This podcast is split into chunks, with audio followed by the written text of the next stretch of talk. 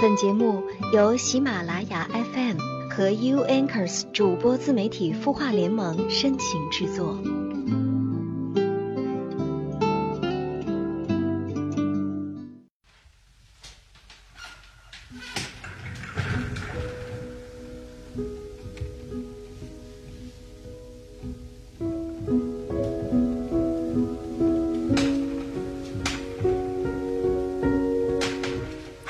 好，我是小莹。你最近过得怎么样呢？你的心事有我愿意倾听，欢迎你今晚来到晚安好好听。昨天我收到晚安好好听后台的留言，有很多听友留下了自己的困惑心事。其中啊，有一位叫做娟儿的听友提了一个关于死亡教育的问题。他说：“帮帮我吧，我哥意外事故去世。”三十五岁，留下两个男孩，一个十二岁，一个六岁。现在我们还没有告诉他们。作为家长，我们该怎么和孩子说爸爸去世的事情呢？要不要让他们参加骨灰安放仪式呢？期待您的回答。看到这个问题的时候，我很心痛，也很担心。但老实说，我不知道如何开口帮助你，帮助两个孩子面对父亲的离世。娟儿，你的心情非常急切，也充满了对晚安好好听的信任。嗯，我不能给你一个专业的心理学的疗愈建议，感到很抱歉。不过，我建议你可以咨询专业的相关领域的心理咨询师，专业人士会有方法。对两位孩子提供科学的帮助的，希望孩子能够顺利的、健康的度过这一段艰难的成长时期，也希望你能够尽快的走出痛苦，抱抱你。其实娟儿的这个问题给了我很多思考。你说为什么死亡是一个让人一听就特别害怕的词呢？死亡对我们意味着什么呢？如何看待自己的死亡和亲人、爱人的离去呢？如何去承受生命不可承受之痛呢？看到过一篇关于死亡教育的文章，对我来说有很深的感触。嗯，那我们不如在这篇文章里共同思考、共同感受。这篇文章叫做《死亡是人类最好的发明》，我们一起来听听。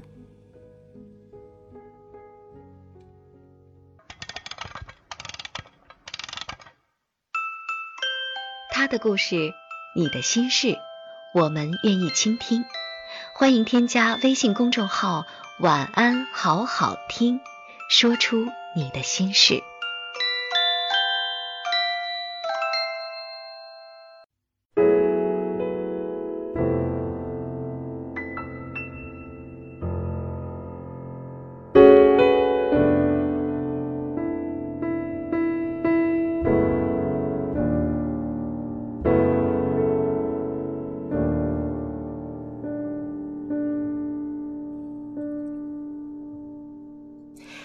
教授王一芳讲过两个遭遇：一位高级干部好喝酒，一喝就两瓶茅台，犯两回病都被抢救回来了。第三次犯病的时候没救回来，死了。他儿子不依不饶，找医生大闹：“他怎么会死呢？我从没想过我爸会死。”王一芳说：“你怎么会从没想过你爸会死呢？”不管你爸是谁，你都应该知道，他总有一天会死。还有一个老人，已经九十六岁了，去医院检查的时候，非要医院给个说法。王一芳只好实话实说：“你可能不行了。”老人火冒三丈，要打他，说话不吉利。在中国人的观念里。死是一个很忌讳的词，平日里大家一般不会讨论死亡这个话题，很多人都是大限已至的时候才第一次认真思考死亡。西藏生死书说：“我们是一个没有死亡准备的民族。我七岁的时候，外婆意外中风去世了。去世的前三天，我被带到她病床前。没有一个大人告诉我，外婆已经生命垂危。我完全不知道那是最后一面。我被匆匆带去，又被匆匆带走。直到外婆下葬后一个月，我才知道她死了。至今我还记得当时的愤怒和哀伤。从小跟着外婆长大的我，恨了父母整整半年。那一个月，我趁父母不注意的时候，就会把外婆遗照藏在书包里，背着上学。我用这种方式进行自我欺骗。外婆还在。大人们以为把我和死亡隔离是对我的保护，却不知道这种做法对我造成了很大的伤害。人为什么要死亡？人死后会去哪里？为什么死掉的是他而不是别人？当孩子们忽闪着疑惑的眼睛，将这些叮当作响的问题摆在家长面前的时候，我们不是搪塞回避，就是胡乱作答。他在睡觉，他去旅行了，他上天堂了。结果让孩子对死亡产生了深深的疑惑和恐惧。在我们的教育中，一直缺席死亡这一课。白岩松说：“中国人讨论死亡的时候，简直就是小学生，因为中国从来没有真正的死亡教育。”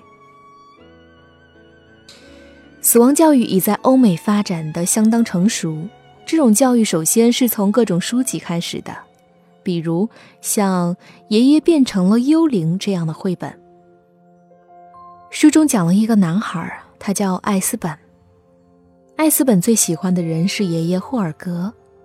一天，霍尔格突发心脏病猝死了，艾斯本伤心极了，哭个不停。那天晚上，爷爷回来了。坐在橱柜上，艾斯本很奇怪：“爷爷，你在干什么？你不是死了吗？”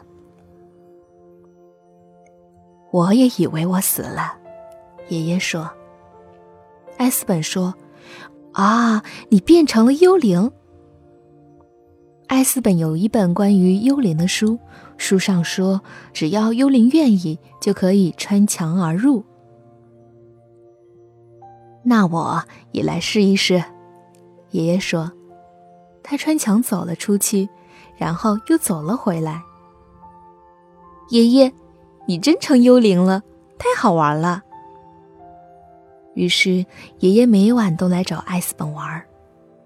然而有一天，爷爷叹气说：“我一点都不快乐，我总不能总当一个幽灵吧。”他从书中得知，如果一个人去世时忘了做一件事情，就会变成幽灵。我想了好多天，就是想不起是什么事儿。为了帮助爷爷，小艾斯本和他一起想，爷孙俩回忆起了很多快乐的往事。他们去游乐场，坐过山车的时候差点吐了。他们在花园里挖了一个大坑种树。他们在看一场电影的时候呼呼睡着了。啊，我想起来了！爷爷突然大叫：“什么事儿？”艾斯本问。“我忘记对你说再见了。”爷爷说。爷爷和艾斯本都哭了。再见。最后，爷爷穿墙走了。艾斯本不停的挥手，目送爷爷消失于黑暗中。这样的书籍就是要引导孩子正确认识死亡，明白死亡是我们必然要经历的过程。生命有开始，有结束，这是生命的定数，是这个世界游戏规则的一部分。生命到了这里。就该让它自然的离开。死亡教育不仅存在于欧美的书籍里，也已经成为学校教育中的一门学科。从幼儿园开始就一直潜移默化着。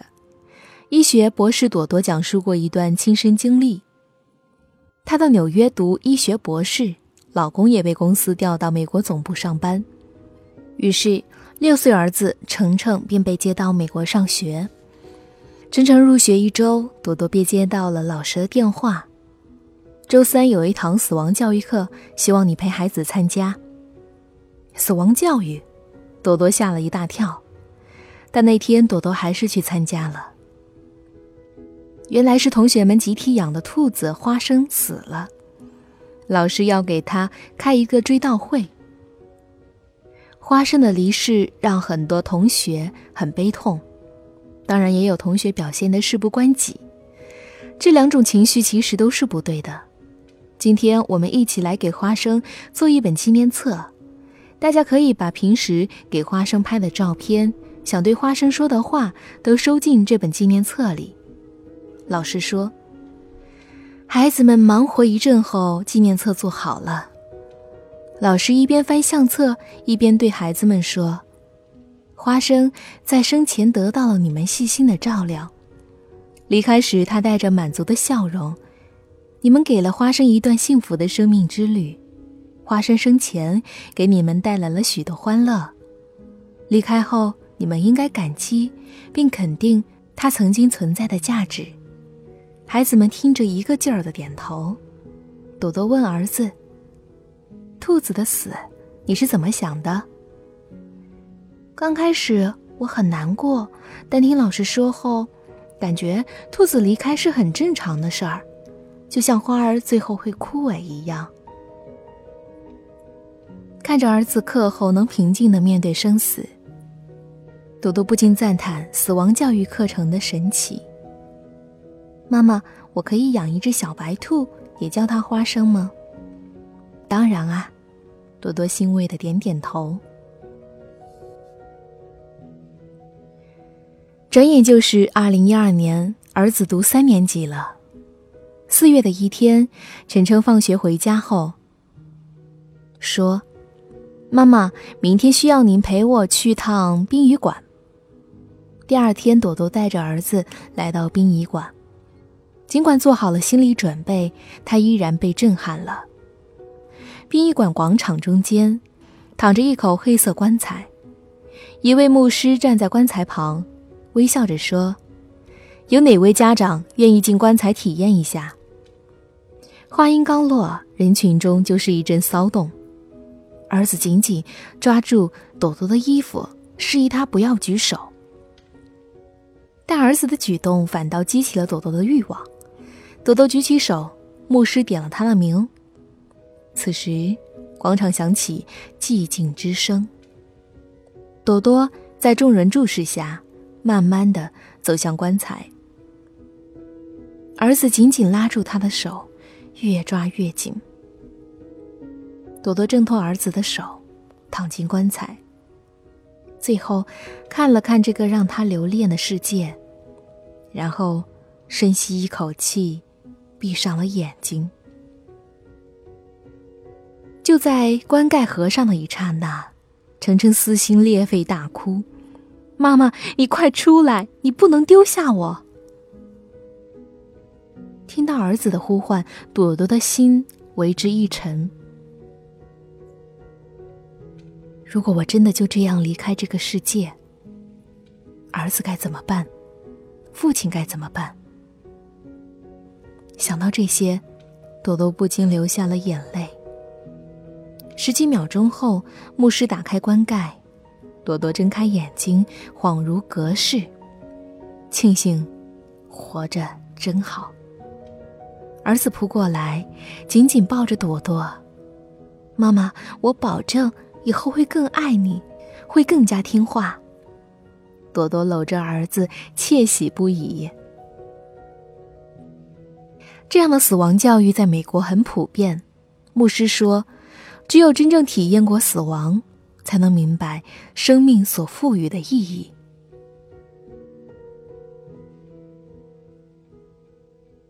作家张丽君也讲过一段美丽经历。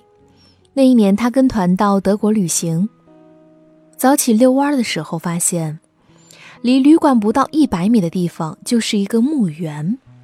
同行者愤愤说：“安排住宿的导游太混蛋了。”吃早餐的时候，张丽君发现旅馆也住了很多德国人。我们才知道，德国墓园多建在城镇黄金地段，他们不怕鬼，愿意与死人朝夕相处。他们的墓园好美呀，有根的、无根的鲜花触目皆是。高大茁壮的苹果树结满了累累果实。苹果树下是一条条圆木长凳，长凳的边缘还发着幽幽亮光。这是人们常年光顾弄出来的包浆。德国人去墓园祭奠的时候，还常带着书，坐在长凳上，为死者诵读美丽的诗文。看到这样的情况，张丽君感叹不已。徜徉在这样的墓园里，我没有恐惧感，相反，这里静谧安适的氛围竟让我生出恋恋不舍之情。于是，我在这个墓园里留了影，那张照片至今都是我的最爱。而中国的墓园一般都建在远离人群的地方。充满了令人避之唯恐不及的阴森气氛，没人愿意在这里安放长凳，安放了也不会有人来坐。只有在那个法定假日里，大家才的意思一下，看中金钱的就送去面值大的吓人的冥币，看重美食那就送去画在纸上的满汉全席，看重奢华就送去纸糊的别墅豪车。欧美墓园常常与住家比邻而居，而中国墓园则建在远离人烟之处。欧美人祭奠亲友的时候常送鲜花书籍，那中国人呢？祭奠亲友的时候就常送钞票俗物。二者的巨大差距，彰显着我们死亡教育的重大缺失。学者萧公琴和一位留美朋友研究东西方文化差异的时候，发现一个问题：在美国的中国人的生活追求与西方人相比，有一个相当大的区别，那就是旅美中国人无论事业成功与否，都喜欢沉溺于物质生活的享受。只要中国人在一起，无论是台湾人、香港人、大陆人，还是旅美华侨。都非常实际，讲求生活的享受与安乐。平时谈话的内容不外乎是房子、汽车。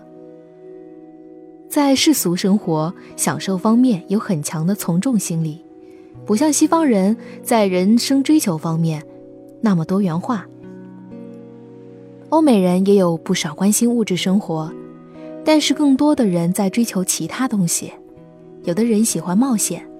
而在物质享受方面相当随便，有的人成了亿万富翁，但生活十分朴素，始终开一部普通的车子。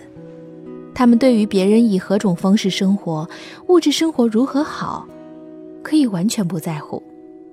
每个人都以自我为中心，追求自己觉得值得追求的价值。有一次，肖公琴的自行车坏了。修车的时候，车架上的西方哲学史掉了下来，给一位路旁休息的中年人看到了。他突然像发现外星人似的看着萧公琴，都什么时代了，居然还有人读哲学。萧公琴感叹：中国人的价值追求太单一了，大家都像一个经济动物，金钱成了衡量一切的标准。为什么会是这样的情况？原因很多，但一个重大的原因就是我们缺少了死亡教育。乔布斯一生颠覆了四大行业，用 iMac 颠覆了电脑，用 iPod 颠覆了音乐，用 iPhone 颠覆了手机。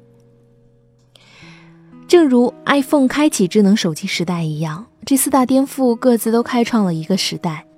乔布斯为何能取得如此大的成功呢？那是因为在十七岁的时候，死亡教育让他明白了生命的意义。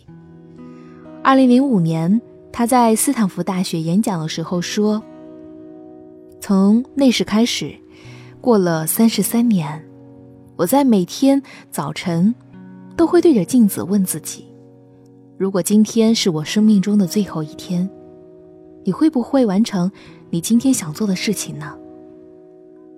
于是。他决定向死而生，把每一天都当做生命的最后一天去生活。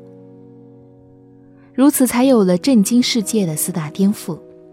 所以，乔布斯说：“死亡是生命的最伟大发明。”为什么他说死亡是生命最伟大的发明呢？很多时候，尽管生命依然在进行新陈代谢，但我们并没有活着。或者说，并没有真正活着，只是在死亡刹那，或经过死亡体验之后，我们才开始有了真正的生命。乔布斯说：“为何说经过死亡体验之后才有了真正的生命呢？死的意义就在于让我们知道生的可贵。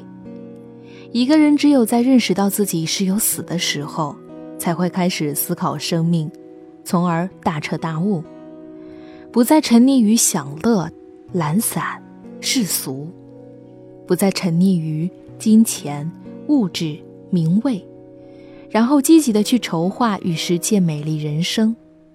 他说：“孔夫子有一句老话是‘未知生，焉知死’，就是说生的事情还没有搞明白呢，谈论什么死？”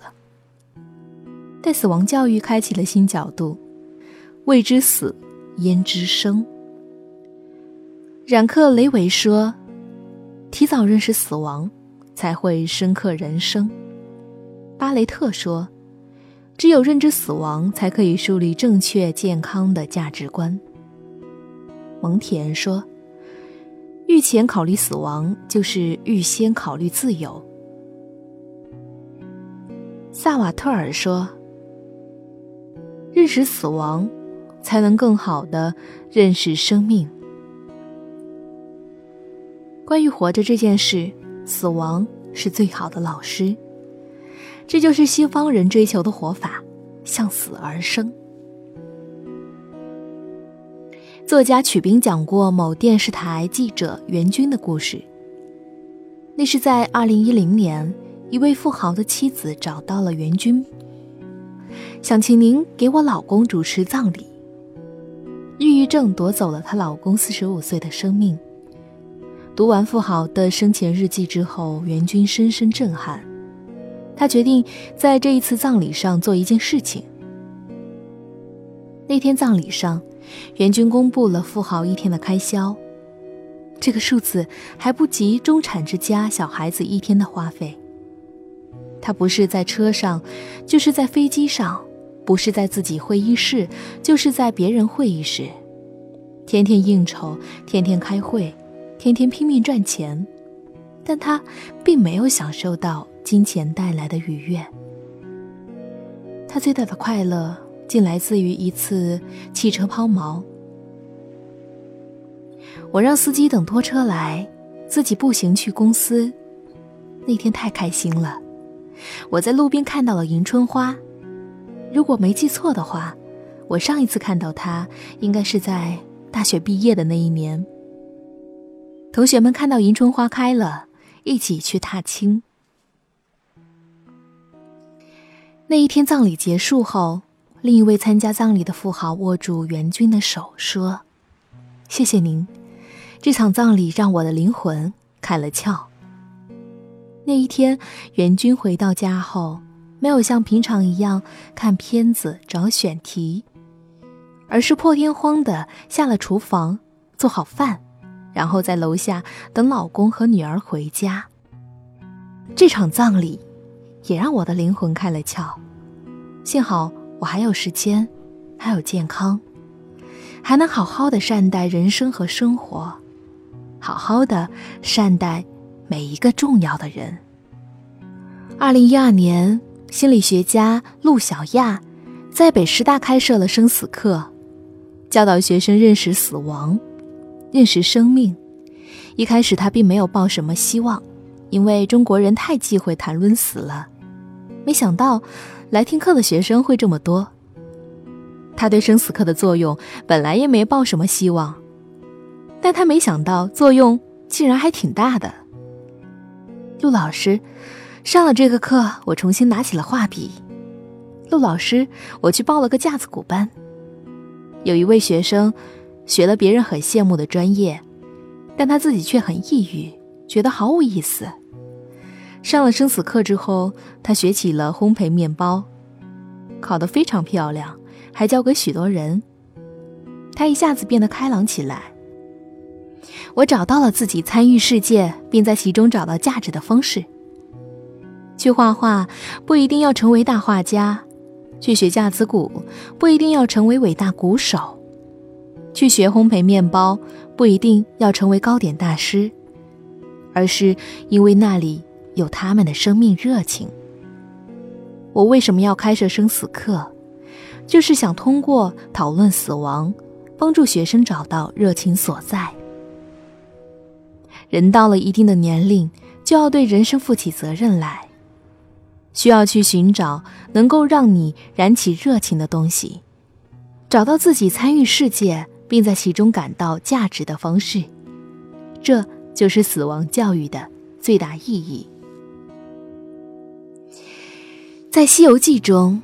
我们大呼过瘾的情节之一，就是美猴王火烧阎王府，永消生死簿。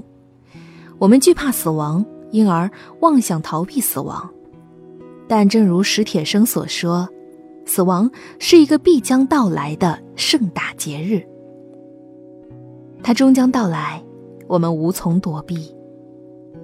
每个人都是一本书，出生是封面，死亡。是封底。我们虽无法改变封面前和封底后的事情，但书里的故事我们都可以自由书写。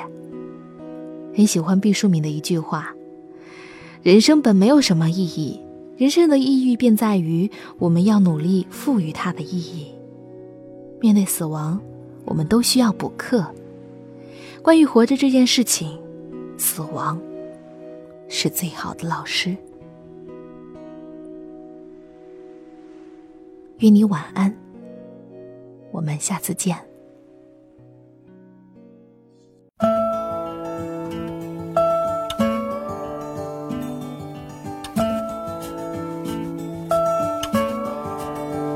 Solitaire, I'm getting good at solitaire. I've got lots of time to spare. I'm getting good without you here. Telephone. I'm good at listening for the phone. I'm good at hoping you'll call home. I'm good at listening for the phone. I'm getting good at thinking of you. I'm doing well at crying too. I could be the best at being blue. I'm getting good at missing you.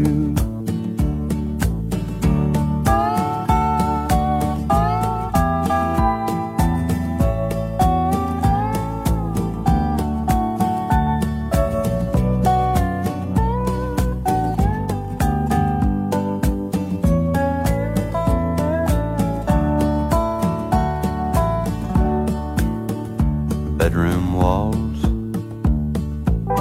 I'm good at staring at the walls, dreaming footsteps in the hall. I'm good at staring at the wall.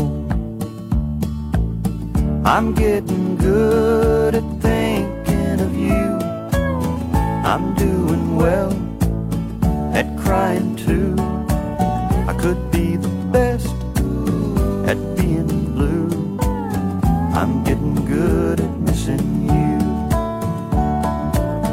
I'm getting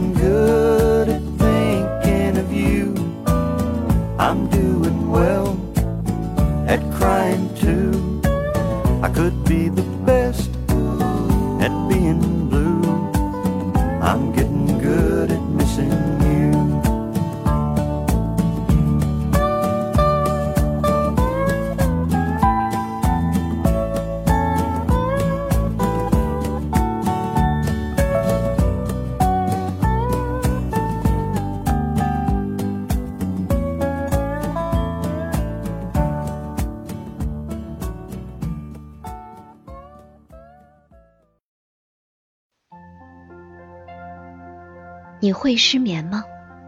既睡不着又睡不够，就这样夜复一夜。有些事，有些话憋在心里，不知道该跟谁说。每天晚上九点，如果你有心事，我们愿意倾听。我们是 U Anchors 主播自媒体孵化联盟，祝你晚安，好梦。